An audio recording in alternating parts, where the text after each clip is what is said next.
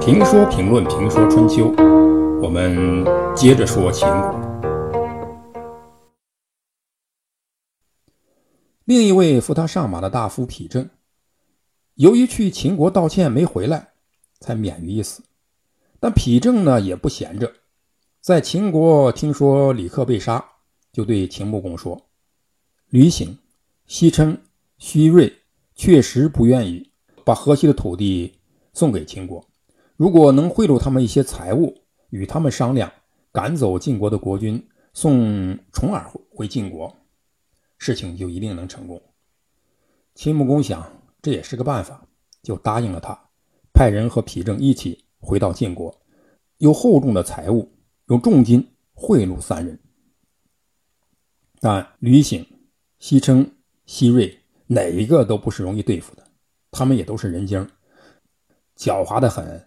他们看出了问题，说：“财多话甜啊！你听这话，财多话甜。”一定是丕正向秦国出卖了我们，于是先下手杀死了丕正，然后清洗了丕正及其李克在晋国的党徒。丕正的儿子丕豹逃到了秦国，他要为父亲报仇，就忽悠秦穆公，想让秦穆公收拾晋国，说晋国国君无道，百姓都不轻服他，可以讨伐他。秦穆公当然不会轻信匹豹的话，反问道：“百姓如果不拥护晋国的国君，他为什么能杀掉那些大臣呢？既然他能杀死他的大臣，这正是由于晋国上下还是协调的。”秦穆公虽然没有听从匹豹的忽悠，但明白匹豹呢是个人才，因此一直都在不露声色的重用他。晋惠公违背了诺言。这是晋国第一次失信于秦国，然后晋国发生了自然灾害，粮食欠收，不得已派人向秦国请求粮食援助。帮还是不帮？秦穆公与大臣商量。晋国逃难过去的匹豹劝说秦穆公不要给，要秦穆公趁着晋国饥荒去攻击他。但百里奚却不同意这种观点，说：“夷吾得罪了您，他的百姓有什么罪？荒歉与丰收是交替出现的事各国都可能发生。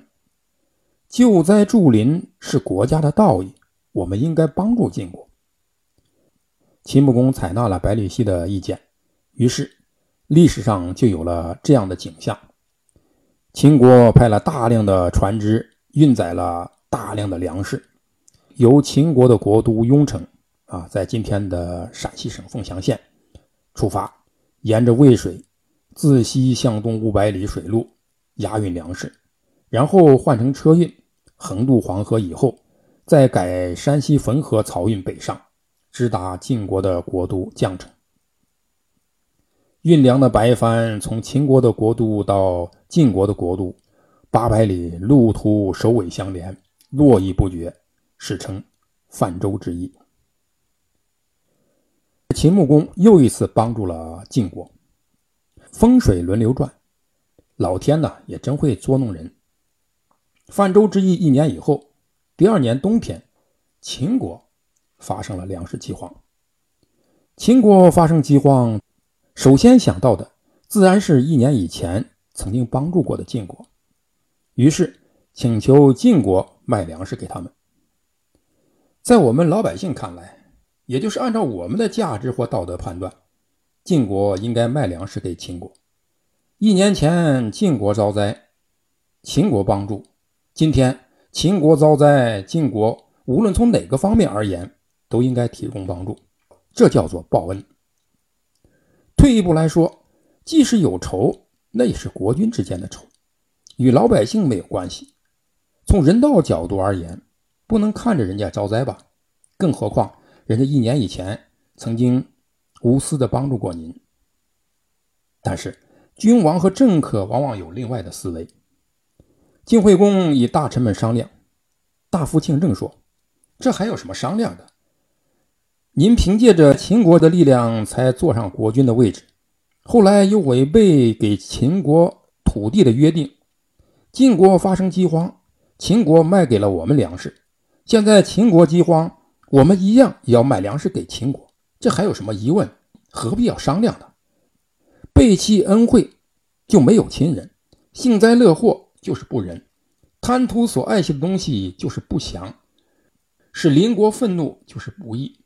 这四种道德呢，都丢了，我们用什么来保卫国家？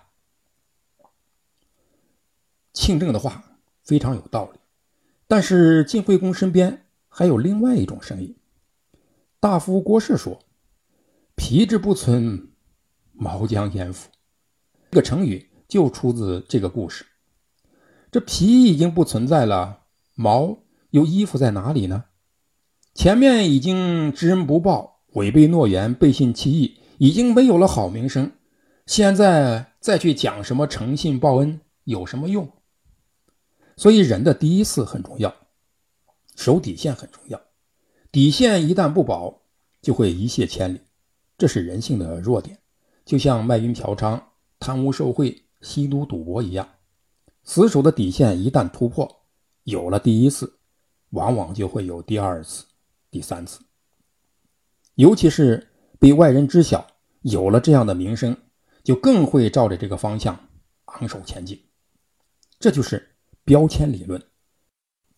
人一旦被贴上了某种标签，个人就会受到心理暗示，就会把自己当成这样的人，然后真的也就成了这样的人。因此，预防犯罪中就提倡。不要轻易的给青少年的越轨行为定性，不要轻易的给他们贴上标签因为皮之不存，毛将焉附？已经没有名声了，还在乎什么道德品德？